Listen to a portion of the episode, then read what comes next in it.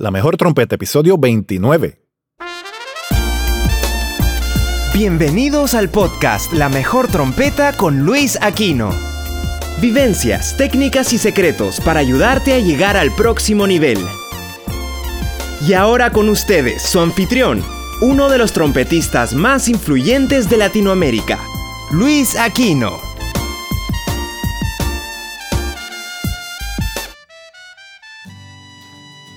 Saludos a todos. Bienvenidos a este episodio número 29 del podcast La Mejor Trompeta. Yo soy Luis Aquino y este episodio no estoy claro cómo se va a llamar, pero sí es eh, contestando cinco de las preguntas que fueron como, creo que como cincuenta y pico de personas contestaron hace, ah, hace un par de de meses, creo, que les pregunté a mi lista de emails que se suscribieron en luisaquino.com. Les pregunté em, si querían eh, que trajera algún tema en específico para este, alguno de los episodios del podcast y, y me contestaron. Les agradezco mucho. Disculpen. Y acto seguido, aquí los tengo en el celular, cinco de las preguntas para no hacer este episodio demasiado largo. Em, John Galvis pregunta, ¿cómo sumar estilos empíricamente? No estoy leyendo textualmente, es básicamente ¿verdad? un resumen de, su pregunta. Entiendo de sumar estilos em, empíricamente, pues, cómo, cómo tocar varios estilos, ¿verdad? Y empíricamente. Asumo que quieres verme tocando eh, ciertas cosas, ¿no? Pero em, como hay gente que va a ver esto en YouTube y hay gente que el audio de este video, ¿verdad? Es, estoy grabándolo bien grabado para, para que sea el audio del podcast, del episodio, pues no voy a tocar, pero sí te puedo dar unas sugerencias. Hace mm, no sé cuándo en Facebook yo puse un video que fue un Arban Challenge que fue Matías Nieva, mi amigo Matías Nieva de, Nieva, de, Argentina, me, retó, ¿verdad?, en, un Urban Challenge y yo decidí tocar uno de los, de los, de los, de las piececitas de una de las primeras secciones del Arbans, creo que es la de Síncopas, no recuerdo si es la 20, y la toqué en cuatro estilos diferentes. O sea, mi sugerencia para ti es Em, que escojas alguna música, ¿verdad? Algún, alguna frase o pieza que te guste y trata de imaginarte la sección de ritmo en salsa, en merengue, en pop o en jazz y cambia el fraseo tuyo a base de, de, esa imaginación. Asumo que vienen en algún lugar, deben vender pistas o tú mismo en algún programa que tengas en, la casa, eh, hoy con el mismo GarageBand, si tienes Apple, eh, puedes crear algún tipo de pista para autoacompañarte y tú retarte y tocar una pieza de música de varios, en varios estilos. Por ejemplo, esa, esa lección es la que hace, yo canto horrible, mis disculpas.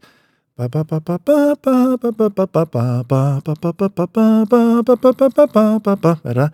Pues eh, tocar lo más clasicón que puedas, ¿verdad? ¿verdad? Por ejemplo, no soy especialista en música clásica, pero me imagino que todo sería tenuto, lo más limpiecito posible, con el aire ese, no el aire de en el cual pensamos en música popular, sino el aire de que se piensa más en música clásica, más, más lleno el aire, más, más volumen de esta manera. No sé, eh, estoy pensando en vídeos, los que están escuchando esto en el podcast que no me están viendo, estoy haciendo un gesto como, como de una bola de, fútbol, pero más grande, ¿verdad? Es como, como así, como redondo el aire, no pensando en, en, velocidad. Em, y por ejemplo, en salsa, eh,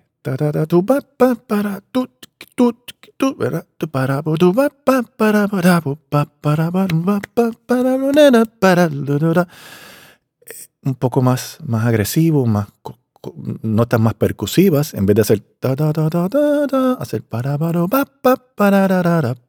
Así le pone un poquito de intención más salsera. Y si es merengue, pues hay merengues lentos y hay merengues rápidos, obviamente, pero podría llevarlo bastante, ya que te estás retando, llevarlo bastante rápido. Un, dos, tres, y para para para para para para para para para para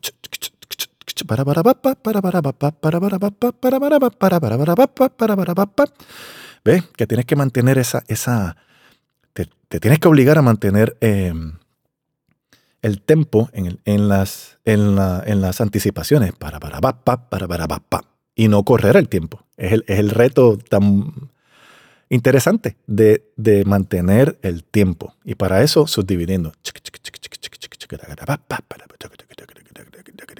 ¿Entiendes?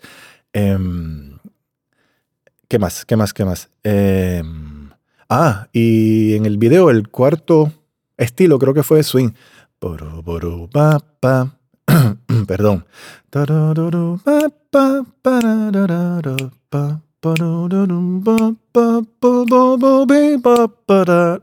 ¿Ves? Que es como jugando con el tiempo, acomodando, pensando en lo que llaman layback, que realmente es bien cómodo en el tiempo. Un, dos, tres. Y, lo que llaman ghost notes, que son notas fantasma o casi desaparecidas. O sea, que se ve un poquito. ¿Hay algo ahí o no? ¿Entiendes? Ese, es el concepto de, del ghost note. ¿Entiendes? Eh, y así pues, espero que, bueno, aquí estoy empíricamente con mi voz, pero, pero espero que de alguna manera pues sea de alguna ayuda. John Calvis, un abrazo y gracias por la pregunta. Espero que, que, que ayude. Ah, comento que mm, puedo poner el enlace al video al cual me estoy refiriendo en Facebook, o de hecho, creo que tengo el original por ahí en algún lado, eh, puedo subirlo a YouTube.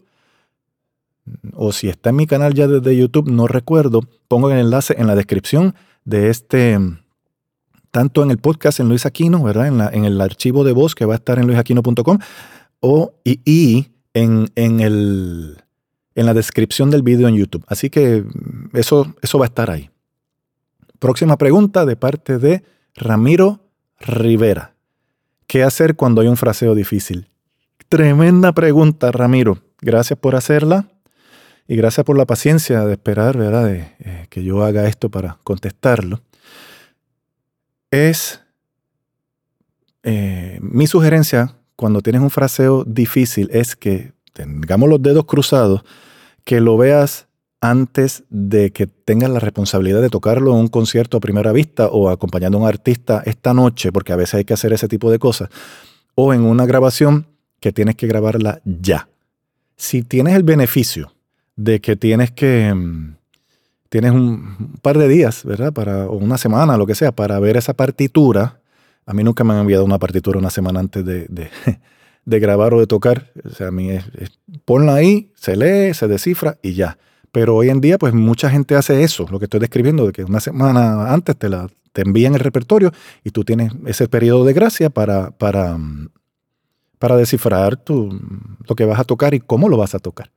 A veces hasta te envían los MP3 también, los archivos de audio para, para tú escucharlo con audífono y hacer un play along, como dicen en, en, en inglés, tocar a la vez con el, con el audio y te ayuda muchísimo. De esa manera no te ponen tanta presión de que tienes que ser un gran músico de, que lea a primera vista o a segunda vista muy rápido, que es algo que es una, una buena meta desarrollar eso. Dicho esto, sea el fraseo difícil que lo tengas enfrente tuyo en cualquiera de estas situaciones, yo lo que hago es que lo veo nota por nota. Primero la primera, luego le voy añadiendo primera y segunda nota, luego primera y tercera nota, porque a veces es sol, la, sol, ¿verdad? Eh, sol, la en una octava y una octava arriba del sol, o las notas que sean. Em, verlo nota a nota e ir añadiéndole una nota a la vez. Luego las primeras cuatro, las primeras cinco, etcétera, etcétera. Mientras haces eso, tienes obligatoriamente que ir descifrando qué es lo que la boca va a hacer. Si, si mantener la apertura, si vas a, mantener el apoyo en el labio de abajo, si es que tienes que echar más aire, menos aire, pensar en el aire en clásico, pensar en el aire de popular, eh, pensar en, en, el, en el flan de queso que hace tu mamá, lo que sea que te ayude para, para lograr tocar la frase. Muchas veces hay frases que son muchas notas, pero están corridas, están cerca una de la otra. Puede ser que cinco de esas 18 notas que tienes que tocar en la frase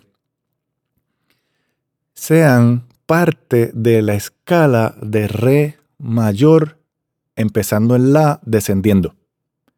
Entiende lo complicado que suena eso, pero si tú logras identificar esa partecita de la frase que es parte de esa escala que ya te sabes, o parte de este arpegio que ya te sabes, pues tú dices, ah, no, pues esta sección es el arpegio de mi mayor desde, desde la quinta. Si sol mi, o si sol mi dosis, lo que sea, ¿verdad? Pues ya tu cerebro resolvió esa parte del problema, entonces ya tiene el 93% que tiene que resolver, que resolver, no el 3%, o lo que sea. Eh, mira la frase de frente, confróntala y e identifica qué tú conoces de esa frase. ¿Entiendes? Tienes que subdividir siempre. Si, es si son un montón de semicorcheas, primero no le cojan miedo. Piensa que, que, que es fácil. O, porque, bueno, si es difícil, es difícil. Por más que tú pienses que es fácil, no va a cambiar que para ti, en este momento, a tu nivel de destreza, es difícil. ¿Verdad? Todos tenemos eso. Hay algo o muchas cosas difíciles para nosotros, no importa el nivel de destreza o de experiencia que tengamos, no importa. Siempre hay algo difícil, siempre hay, siempre hay algo imposible. Hay que aceptar lo que se hace bien y lo que no. Dicho esto, si cuatro o cinco de esas porciones de esa frase son escalas o arpegios que ya tú conoces y has practicado te está facilitando casi la mitad de la vida en ese momento, en esa frase, y vas a ser mucho más rápido en poder encontrar la manera de tocar correctamente esa frase y que suene fluido. La meta, por ejemplo, si estás grabando, estás sentado en una silla o de pie en el estudio para grabar, es un, es un documento histórico lo que estás haciendo, pues eh, eh, la idea es que aunque sea bien difícil, que suene fácil que la música en tus manos suene fácil. Esa es la meta. Que se logre o no es otra cosa. A veces lo logramos, a veces no. Pero es la meta. Es lo que, lo que hacia dónde vamos. Que suene bien el respeto a la música, que es la reina. Que lo he dicho muchas veces y creo que lo voy a seguir diciendo. Em, eso, eso básicamente. Y obviamente lo que está implícito en la respuesta que te estoy dando, en este comentario, es que todos debemos sabernos, pues, las escalas, ¿verdad? Mayores, menores, aumentadas, disminuidas, eh, eh, los modos, dorio, eolio, mixolidio, lidio, etcétera, en, preferiblemente en todos los tonos, sabes. Hay cosas que yo no sé, pero que voy, voy para allá y estoy aprendiendo, ¿sabes? Yo no soy un jazzista, pero hay cosas que sé. Pues dentro de lo que sé, cuando me toca una frase difícil, pues yo trato de dividirla entre esos, eh, esas cositas que sé, esas cosas. Ah, pues eso es esto, esto es, eso es esta escala, esta porción, esto es como si fuera el arpegio descendente de tal cosa o ascendente, y aquí tengo que apretar el acelerador en cuanto al aire para, para que esto salga claro, esta parte, y aquí tengo que hacer esto. Estoy pensando como un ingeniero dentro del arte que estoy tratando de lograr que suene. Espero que, que esta contestación sirva de algo. Si no, eh, comenta aquí mismo, por favor, en, el vídeo y, seguimos hablando de esto porque es un tema fascinante y muy, muy necesario. Gracias, Ramiro Rivera. Próxima pregunta. Ángel López pregunta, pitadera versus musicalidad. El gran tema con los trompetistas que cada vez que, ya tenemos tres, tres o cuatro o cinco notas del registro agudo, se nos olvida la musicalidad. Una vez recuerdo, eh, lo menciono, el, al maestro Cucupeña, estábamos comentando acerca de, del papá de los trompetistas de Puerto Rico, eh, ya fallecido don Juancito Torres. Estábamos comentando así, eh, y Cuco comenta, yo recuerdo a Juancito que él se pasaba pitando y haciendo un montón de cosas y no sé qué. Y, yo, y Cuco pregunta, yo no sé por qué él se pasaba haciendo eso. Y yo le digo, porque podía. Y Cuco dice, ¿de verdad que esa es la contestación? Podemos tocar notas agudas. Una vez que podemos, estamos bien tentados a tocarlas todo el tiempo porque sentimos la fuerza, sentimos la energía, sentimos el poder de lograr proyectar por ahí para allá eh, con, con, el instrumento, con la, eh, ese sonido tan penetrante, ese que es una parte de, de las frecuencias que incluyen esas notas y es emocionante para nosotros como trompetistas soy yo el que está produciendo ese sonido y mira cómo se oye. Perfecto, qué bueno que se puede hacer.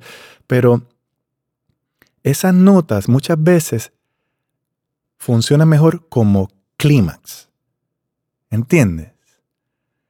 Como la parte más alta de una frase que ahí le da la intensidad y llega ¡ah, wow! nivel de histeria total, guay. Entonces sigue la música tranquila. Pero eso es en estilos de música que tienen variaciones que sube y baja. Y de momento sube otra vez y baja otra vez. Pero hay estilos de música que, que tienen dos volúmenes, o prendido o apagado. Y cuando está apagado es que nadie está tocando. Si no es arriba todo el tiempo, arriba, arriba, arriba y más arriba y más arriba y más arriba. Es difícil ser musical en esos estilos. Pero se puede. Y, aunque la música esté arriba todo el tiempo, la trompeta tiene notas de su registro que están en el pentagrama y que están escritas ahí. Y si tú eres capaz de tocar notas agudas bien fuertes, pero en el pentagrama te oyes chiquito, te falta mucho como trompetista. Mucho. Porque se supone que todo el sonido suene así. Tu registro, que todo suene aquí. Es un reto personal. Yo trabajo en eso, yo uso boquilla pequeña, que para mí que me suene grande abajo es difícil, pero trabajo con eso día a día, porque cuando yo toco, mi, una de mis metas es que, que todo suene lo más parejo posible. No siempre lo logro, pero todo el tiempo lo trato. Digo, si es un estilo de música que, que es todo acá, pero se tiene que oír la trompeta a trompeta, no a un pitito no una cosita. Y la trompeta, si estás tocando mezzoforte, que es el equivalente, o sea, mezzoforte es como el pianísimo en música popular, básicamente. Eh, sujeto a debate, pero sucede. Ustedes que tocan música popular lo saben, estamos bien claros en eso. Y perdí el hilo de lo que estaba diciendo. Ok, en, la, trompeta, ese sonido, volviendo a eso, que, que suene así todo el tiempo. Pero no es que tengas que sonar ah, todo el tiempo. Entonces, si suena grande arriba, abajo que se oiga parejo, pero no ah, ¿entiendes? A los que están escuchando el audio de esto, estoy haciendo un gesto que, que arriba hay, hay, una distancia en las manos y, estoy describiendo las manos abajo como una distancia más grande. No es, es una mala maña de nosotros que hacemos do, sol, mi, do. No, do, sol, mi, do. O sea, que, que se oiga igual. La de abajo no hay, no hay que tocar como un trombón. Si lo puedes hacer, qué bueno. Y si te entretiene, pues chévere. Pero hay, hay momentos en los que la música no pide eso. Si tienes un do abajo y de tercera trompeta o lo que sea, o de primera, y una frase unísono con, eh, con el trombón que está tocando arriba, uno estaba arriba de su registro y eh, en el estilo de música de como el grupo Chicago, que el trombón toca bastante agudo y la trompeta en el pentagrama y se oyen unísono exactamente los dos. Eso es una frase con mucha fuerza y la trompeta debe tocar bastante lleno. Y el trombón es el lead ahí, es quien manda en ese momento. Solamente en ese momento. El trombón no es el lead en ningún otro momento. la eterna pelea de los trombonistas y los trompetistas. Tenemos que escucharnos unos a los otros, por favor. Fin del paréntesis. Em, pues nada, pitadera versus musicalidad, eh, Ángel López. Ay, educarnos en música y si no queremos educarnos, pues estar muy dispuestos a morir nosotros en tarima para que alguien más eh, se pueda destacar en ese momento. Y cuando nos toque a nosotros, que aquellos pues estén dispuestos a morir y que todos como sección, si tocamos juntos, y se supone que en este momento nos estamos luciendo todos juntos como sección en algún soli de la orquesta, ¿verdad? O lo que sea, si hablando de música popular, pues vamos a tocar juntos, juntos literalmente, que yo estoy ajustando mis notas a base de lo que los demás están haciendo, sí, aunque seas el primer trompeta, a veces tienes que ajustar porque tienes debajo a alguien que no te está ayudando y tu sección es tan buena como el peor de sus miembros. Que no se te olvide eso, asegúrate de tocar con la mejor gente posible que puedas, por el bien de la música. Y aprovecho en un comentario que sí, es bueno darle la oportunidad a todo el mundo, pero se la tiene que ganar. Tiene que tener algún tipo de talento con disciplina que sea evidente ya. Ah, mire, ese nene está tocando bien, ven, vamos a darle la oportunidad. Él no lo sabe de todo, vamos a enseñarle algunas cosas ahora. Y vamos a probar, no desde el punto de vista despectivo ni retante, sino que, ok, vamos a, vamos a, a informarnos. Siéntate aquí, mijo. Vamos a ver cuán bien tú tocas, toquemos. Si le falta esto, tú con humildad, ¿verdad? Con, tratando a la persona bien, le dices, mira, te falta esto, esto suena mal, que él debe, aceptar tu consejo. Esto está mal por esto y por esto y por esto y vamos a hacer esto. La mentalidad de maestro, que a mí me enseñaron así. Luis, esto suena mal, pero haz esto para que suene mejor. Esto suena bien, no hagas esto para, para que entonces evitar que lo dañes. Recuerda esto para que suene bien. O sea, es el balance ese. ¿Cómo rayos tú le vas a enseñar algo a alguien que está haciendo algo mal si no le llamas la atención a lo mal que está haciendo? Sí, hay formas de hacerlo, claro. Pero hay veces que hay que alarle las orejas de alguna manera. Decirle, no, no, espérate, eso no es así. Así es. ¿Entiendes? A mí cuando me han hecho eso, he aprendido. Y no me ofendo. Si me siento mal un rato, sí, y por eso no me voy a morir. Y ustedes que se sienten mal porque, lo, porque le digan que, que, que, que algo está mal y se creen que son intocables, lo siento. Este, es parte de la vida. Mejor que te lo diga yo hoy a que te lo diga alguien de mala manera mañana. Porque mi propósito cuando tú tocas conmigo es que tú de aquí salgas siendo un mejor músico. Ok. Fin del paréntesis, creo. Estoy haciendo mucho paréntesis hoy. Ángel, espero haber contestado tu pregunta, pero es un tema muy largo. Es un tema muy largo de pitadera versus musicalidad. Nuestra meta es sí tener un buen registro agudo, pero debería ser usarlo. La meta debería ser usar el registro agudo musicalmente. Hay arreglistas que se creen que la trompeta es solo pitar y, piensan que si, si no estás pitando todo el día no eres bueno. Esos son unos súper ignorantes. Es lo que hay. Oféndanse, son unos ignorantes. Próximo tema. José Gerardo Alou. No sé cómo se pronuncia tu, nombre, José, pero, pero sí. Eh, gracias. Qué tremenda pregunta, José Gerardo. ¿Por qué los músicos no somos tan cotizados como los peloteros? Aquí me tengo que coger mi tiempo, me acomodé en la silla y todo. Eh, la contestación corta es que tú puedes cobrar tanto dinero como tu presencia le garantice a quien está a cargo del evento que va a venir mucha gente para que él o ella genere mucho dinero.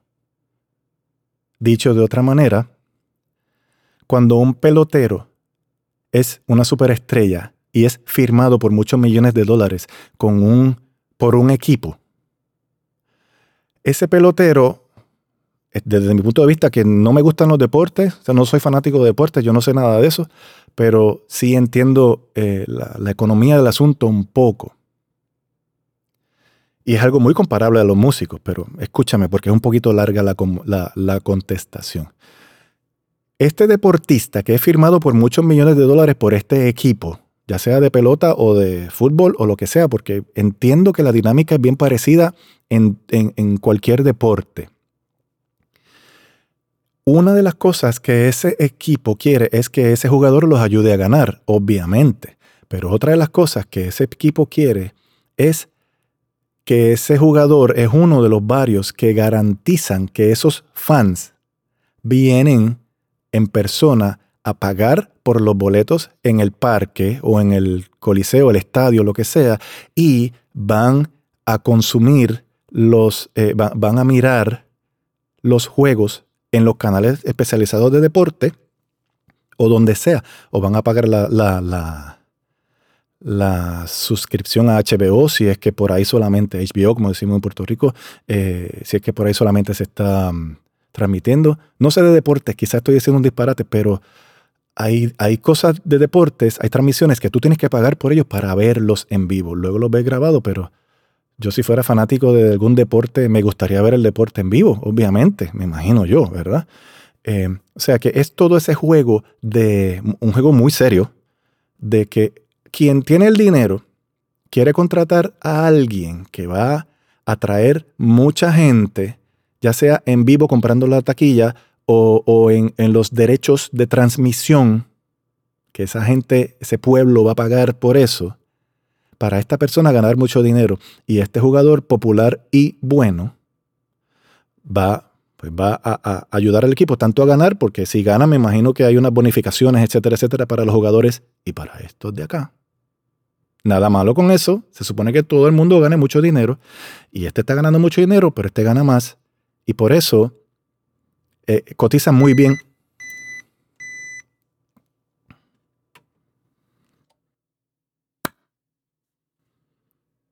Y por eso,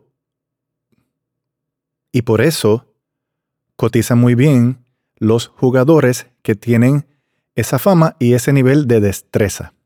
Ahora vamos a los músicos. Un músico normal, como yo, como cualquiera de, de, nosotros, ¿verdad? Que asumo que son los que normalmente me están escuchando aquí en este podcast y viendo este video en YouTube. Los músicos normales de fila no somos ni podemos estar tan cotizados como un jugador de grandes ligas en un deporte en un nivel muy alto. Aunque nosotros, como músicos de fila, seamos de una liga muy alta, no somos nosotros los que garantizamos que el público llegue porque no somos la cara principal. ¿Entiendes? Por eso es que no podemos cotizar tanto. Dicho esto, cuando eres una persona, vamos a mencionar a, personas en, trompeta. Chris Botti es uno de nuestros, mis héroes. Eh, es una personalidad. Winton Marsalis es otra personalidad. Arturo Sandoval es una personalidad. Y ellos pueden cobrar a base de cuánto dinero o personas ellos, esa llegada de ellos a ese recinto va a garantizar en cuanto a compras de taquilla. Si garantizan mucha gente, que es a la segura, esa figura de frente puede cobrar mucho dinero. Si no garantiza gente, pues no puede cobrar. ¿Entiendes el, el juego, la dinámica? Esa es la razón. Espero que que esto haya contestado tu pregunta, José Gerardo. Y, nada, cualquier cosa, ya sabes, en los comentarios me escribes y seguimos hablando porque es un tremendo tema también. Gracias por la pregunta. Y eh, esta quinta pregunta, que va a ser la, última de este episodio, es de parte de Fabián Zavala Taucare. O Taucare. Disculpa, no, no sé cómo pronunciar tu nombre. Eh, tu, apellido, disculpa, tu segundo apellido. La pregunta es la siguiente. ¿Qué es lo que significa un referente? Buena pregunta. Y la contestación creo que es bastante corta. Un referente es alguien que el acuerdo global así de, de, un grupo bastante grande de personas es que de la forma que este músico toca el estilo tal o toca el instrumento tal, es eh, de, agrado de, por, de, muchas personas, la suficiente cantidad de personas como para que esas cientos o miles de personas digan, no, este colega es el caballo en este, en este instrumento o este colega es el que toca muy bien este estilo o estos estilos y merece la pena ser seguido. Eso te convierte en un referente automáticamente. Tú no puedes ser un referente por, por porque crees que te lo mereces. Puedes, tú te conviertes en un referente porque te lo ganas, porque la vida y sus vueltas te llevan a, a ubicarte en los trabajos de la exposición correcta y tú estás lo suficientemente preparado para hacer un trabajo de excelencia en ese momento, tantas veces con esa consistencia y un producto final por ti que está tan bien hecho que te conviertes en un referente para muchas personas que dicen, oh no, eso es otra cosa. Oh, yo quisiera tocar así. Oh, wow, qué, qué, qué brutal, qué, qué exquisito toca el instrumento, o esa persona hace con el instrumento barbaridades que a mí jamás se me habían ocurrido. ¿Entiendes? Eso es, todas esas cosas son parte de ser un referente en, en, en diferentes ligas, ¿no? Si es alguien que toca bien cierto estilo, pues un referente para eso, porque ha hecho muchos trabajos bien hechos, con mucha consistencia, y hay suficientes personas que dicen, no, este es el tipo o esta es la chica, por no decir tipa, ¿verdad? Este es el muchacho, esta es la persona y este es, la, este es el hombre o esta es la mujer. Esa es mi, opinión y mi contestación en cuanto a eso. Varias cosas. Se pueden suscribir a mi lista de emails en luisaquino.com. Va a estar aquí en, en, los en la descripción del video en YouTube y obviamente en luisaquino.com, debajo del episodio del podcast, va a estar, te puedes suscribir. Hay un curso de, de cinco emails que son 10 cosas que me han que, te harán un mejor trompetista ahora, de hecho, mejor músico, punto, porque es así. A mí me han ayudado mucho, me han ayudado, a mí me han ayudado mucho esos conceptos y espero que a ti también. Y, em, ¿qué más? ¿Qué más? ¿Qué más? Eh, nada, suscríbanse por favor si les interesa, ¿verdad? Si les gustan estos vídeos a mi canal de YouTube, aquí mismito en, en youtube.com, diagonal Luis Aquino Trumpet, con U, si es que vienes del podcast. Y recuerden ah, darle clic a la campanita porque va a haber vídeos en español y en inglés, pero eh, para que te lleguen las notificaciones de, esos vídeos, pues tienes que darle clic a la campanita. Muchas gracias por escuchar esto y de nuevo, gracias.